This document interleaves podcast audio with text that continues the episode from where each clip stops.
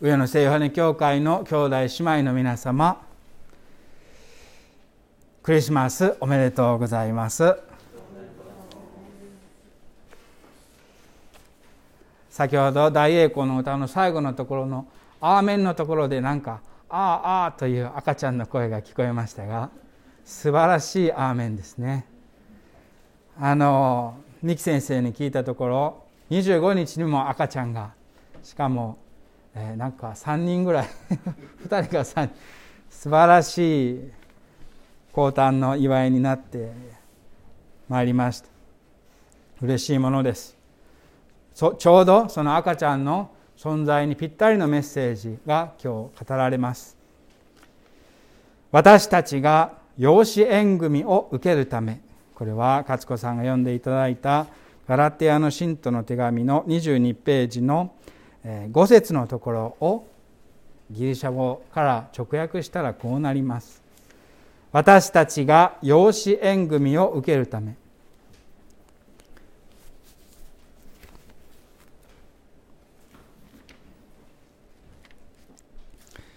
私たちが養子縁組を受けるため。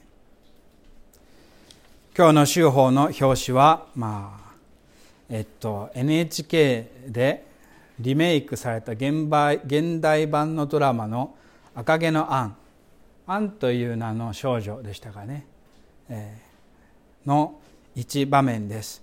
本当はこのドラマはものすごく美しいので有名なんですけれどもまあ、えー、州法ではこのような感じですけれどもそのドラマの一場面です。赤毛のアンですね。皆さんよくご存知かと思いますがまあ、案を書いた方ルーシー・モンゴメリーさんは、えー、牧師と結婚することになるだそうですけれども赤毛の案はご存知のようにまあ親が幼少の時に亡くなった、まあ、いろんな意味も込めて孤児とされています。三度親から見捨てられた赤毛の案案はいつも家族の絆を夢見ていました。そして孤児として育ち孤児院で育ちいつかきっと優しいお父さんとお母さんが来て私を子供にしてくれる。孤児院でいじめられてもそれを想像して夢見て生き延びてきました。孤児院に来る前は単なる労働力として召使いとしていろんな家で、えー使われてそして捨てられて結局孤児院に戻ってきます。しかし孤児院でいじめられてもこの案は面白いことにこの文学的な想像力によって現実苦しい現実を超えるような想像力をによって生き延びて、えー、喜怒哀楽の激しいとても人間らしいしかしとても繊細で少々不安定な少女として育ちました。そしてこの場面のところは、まあ、第1話か第2話の一番初めのところなんですけれどある間違いで男の子と間違えられて送られていったカスバート家というその家に送られていきます。カスバート家には、えー、兄弟兄と妹結婚していない兄と妹だいぶ年をいった兄と妹がいて労働力の高い男の子を求めていたそうなんですね。で男の子が来ると。でその男の子が役に立つなら養子にでもしようかぐらいに思っていた。しかし何かの間違いで送られてきたのは赤毛でとても、えー、痩せ細ったあの口ばかり達者な女の子が来るわけです。間違いで送られてきたこのカスバート家の兄弟は労働力の高い男の子を求めていたのに来たのは女の子。どうしようかと迷うわけですがこのアンは不思議な力を持っていてアンと接する人を自然とこう心を開いて、えー、心を和ませて、えー、何かこう引きつけるような魅力のある少女でした。そして何日か過ごしていくうちにこの兄弟は案を愛することになって養子縁組をすることに決めたのです。そして今日のこのまあ表紙の場面は前にアンが立っていてちょっと驚いた顔をしていましてその下に大きな本があるんですがこれが家族伝来の大きな聖書なんですね。でその聖書の表紙に家族の名前がずっと書いてあるわけです。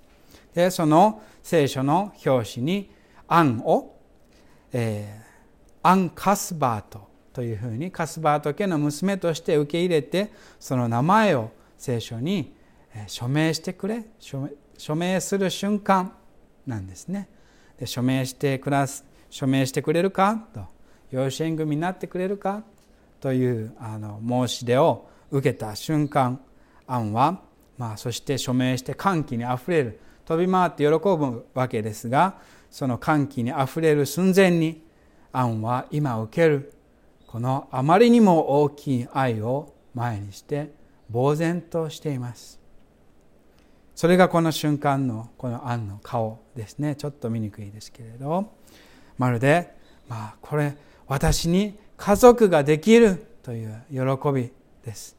私がこのお二人の娘になる。この人は私のお父さんになってこの人は私のお母さんになる。その喜びを前にまあ驚いて呆然としているんですね。今日の、えー、祈祷書あ、まあ、特等ですね。はこう祈りました。主が主イエス様が主神な神主なる神が人生人間の本性ですね。人生人間性と言ってもいい。人生を取ったように私たちも主の神の神聖神の本性の差がですねに預からせてください。難しいこの人生と神聖。祈祷書以外で神学書とかの以外で使わない言葉だと思うんですけれど。まあ人生というのは人間性人間らしさと言った方がいいと思います。じゃあこの神聖とは何か神の本質ですけれどもしかしこれは難しい神学者でしかわからない概念ではありません。この神聖というのは、えー、私たちが人間ならば誰でも直感的に知っている愛です。そしてパウロはそれを親子関係の愛なのだ。と言います。こう言いました。こうガラテアの信徒の書で、えー、書いています。3章の7節であなたはもはや召使いではなく子です。子供は、まあ、この案の話でもそうなんですけれども自分の子供となればその子は健康で有能で優秀でよく働いて善良である限り家に置いておく召使いもしくは奴隷ではありません。子供となれば何があっても世間の他の子と比べて何ができなくてもその子が大きくなって成長していく過程でどんなつまずきにあってつまずいてもそしてもっと言うならば大人になってどんな過ちを犯したとしてももちろん人間として悪いこと罪は親として戒めるわけですが戒めつつそれでも何があっても一生愛し続ける存在。それが子供です。ね皆さんよくご存知のことだと思います。それが親子関係です。本来の親子関係です。もちろん悪い親子関係もありますが本当の親子関係はそうです。ちょうどその赤毛の案の話でもカスバーと兄弟は最初は労働力として男の子を欲しがりました。その人よりもその人の働きを欲しがったわけですね。しかしアンというこの女の子不思議な女の子に接していわば愛してしまった、えー、好きになってしまった。あ、まあ、好き嫌いを超えて愛してしまった。これからこの女の子がたとえどういう子になったとしてもどれだけ村の人々に、えー、偏見の目で孤児ということで孤児院から来たということでいじめられるわけですがどんなことがあったとしてもこの子はこの子を決して解雇したりして孤児院に返すことはないと決めてそして養子縁組をしました。カスバート兄弟はこれは決心でありました。どれだけ保守的な村人から攻撃や偏見を受けたとしてもこの子をずっと守って育てていくという決心をしたわけです。いわばこの案の働きではなくてどれだけ有能で働いてくれるかではなくて案自体の案の存在自体を愛したわけですね。私たちは養子縁組を受けて神の子となる。神の子。私たちは神の子だ。これだけ聞きますとちょっとえ？っと思うかもしれません。このまあ、うん、なんだろう。神の子というのはいろんな、まあ、人が神の子だと自分から言う時一番怪しいですね。なんか強いボクサーが神の子だと呼ばれたり歌手が私は神の子だと言ったりプロ野球選手が神の子だと言ったりします。そういう意味ではないですね。もちろん私たちはまあその養子縁組の例えを続けていくとするならば生まれながらの神の子ではないわけです。実子と言いますか。養子実子と言いますね。実子神の実子はキリストだけです。私たちは生まれながらには持っているその罪というか悪どいところがあるわけです。だから実子ではない。でもしかし神様はその罪さえも自分が人間となって腹黒さを自ら受けて十字架で死んで復活することでご自分ご自分に受けてそれを滅ぼして私たちを養子縁組されたのです。神の子。神の養子にしてくださったわけです。このことはより一層神様の愛を私たちに感じさせます。実際に養子として育ったある信徒さんの話ですがまあ言葉ですが生みの親より育ての親という言葉がありますね。やはり実子である子供を愛するのは当然。当然ですけれどもしかし本当の親子関係というのは血によって成り立つものではなくて愛によって成り立つものだ。これは実子の関係でもそうですね。血だけで親子ではなくてやはり愛するという絆があって初めて親子になっていく。本当の親子になっていく。ですので養子縁組を受けた私たちは何かこう劣るという意味ではなくてより一層神の愛を受けている存在なのだとそういう意味です。その絆は血ではなくて愛情です。生まれは関係ないわけです。言ってみれば私は自分の中にも生まれ持って決して、え、胸を張って自分は牧師だなんて言えるような、え、ものではないということをよく知っています。そんな善良な人間ではないということをよく知っています。しかしそんな生来の生まれ持った人格や悪道さは関係ないわけです。神はただあなたを愛すると決めてカスバーと兄弟のように愛すると決めて善良な人でもどうでもいいあなたをに契約を誓った。それが旧約聖書の旧約。新約聖書の新約。制約したわけです。あなたを自分の子供として愛し抜く。そしてあなたを育てて。そしてあなたが悪の力につまずいたなら命を払ってあなたを買い戻しあがなうという言葉は買い戻すという意味です。いくらでも払ってあなたを買い戻してそしてあなたを変容させて慈しんでそして最後にはあなたが生きているもしくは死から復活したそのあなたの存在自体を喜ばれる。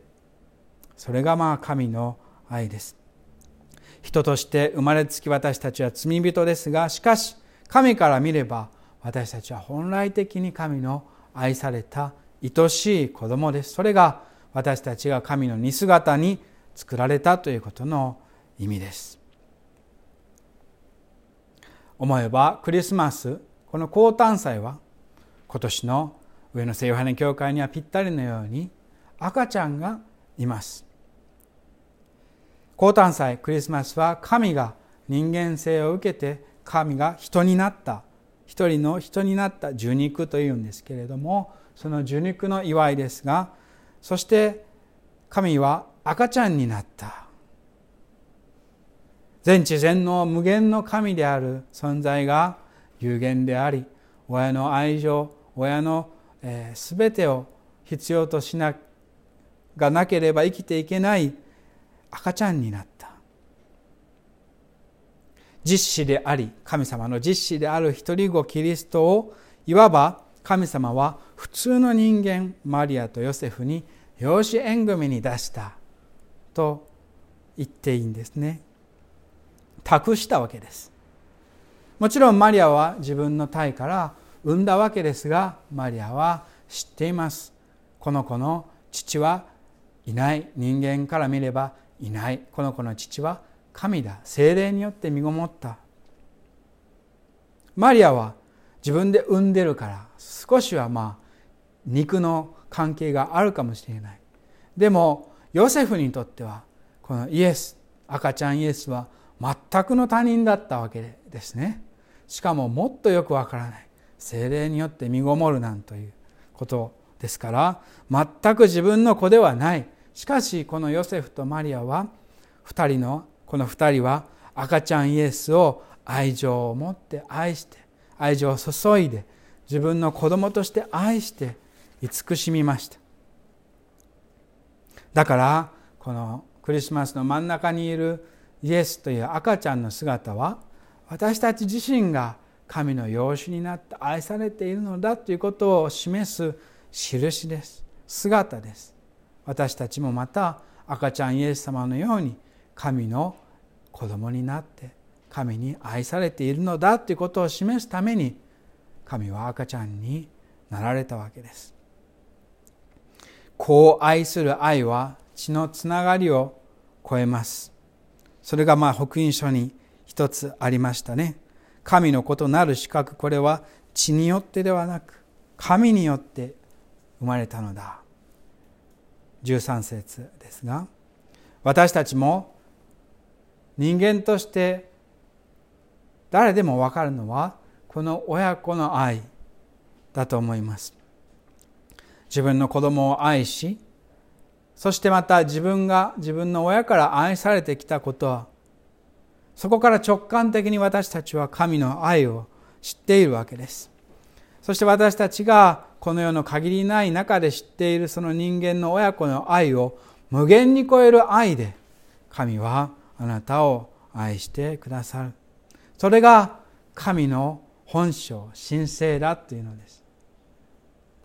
神というのは親子の愛の無限に完全な愛なのだ。そして私たちはこの親子関係に洗礼を持って入れてもらえるわけです。洗礼は水を受けた時にイエス様の洗礼と同じようにあなたは私の愛する子イエス様の洗礼でそういう宣言が聞こえましたね。私たちはその宣言を洗礼を受けた時に受けたわけです。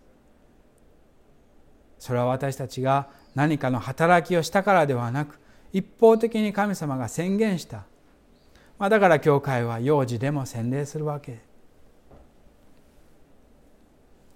神の愛し子となった私たちはあなたはだから今度は同じ神様の実子であるイエス様の心を精霊と言いますけれどもそれを通して神に呼んでもいいのです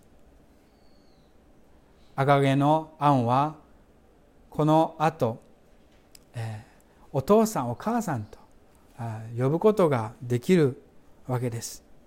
私たちも神様に天のお父様と呼ぶことができるわけです。ガラテヤの信徒の信徒への手紙の中であったあの「アバ」という言葉。あれはまあいわば「パパ」という親しみを込めた言葉で大人も言っていること言える言葉です。まあパパというのかママというのか。お父さんとお母さんという家では何と言うんでしょう。カカというんでしょう。かトトというんでしょうか。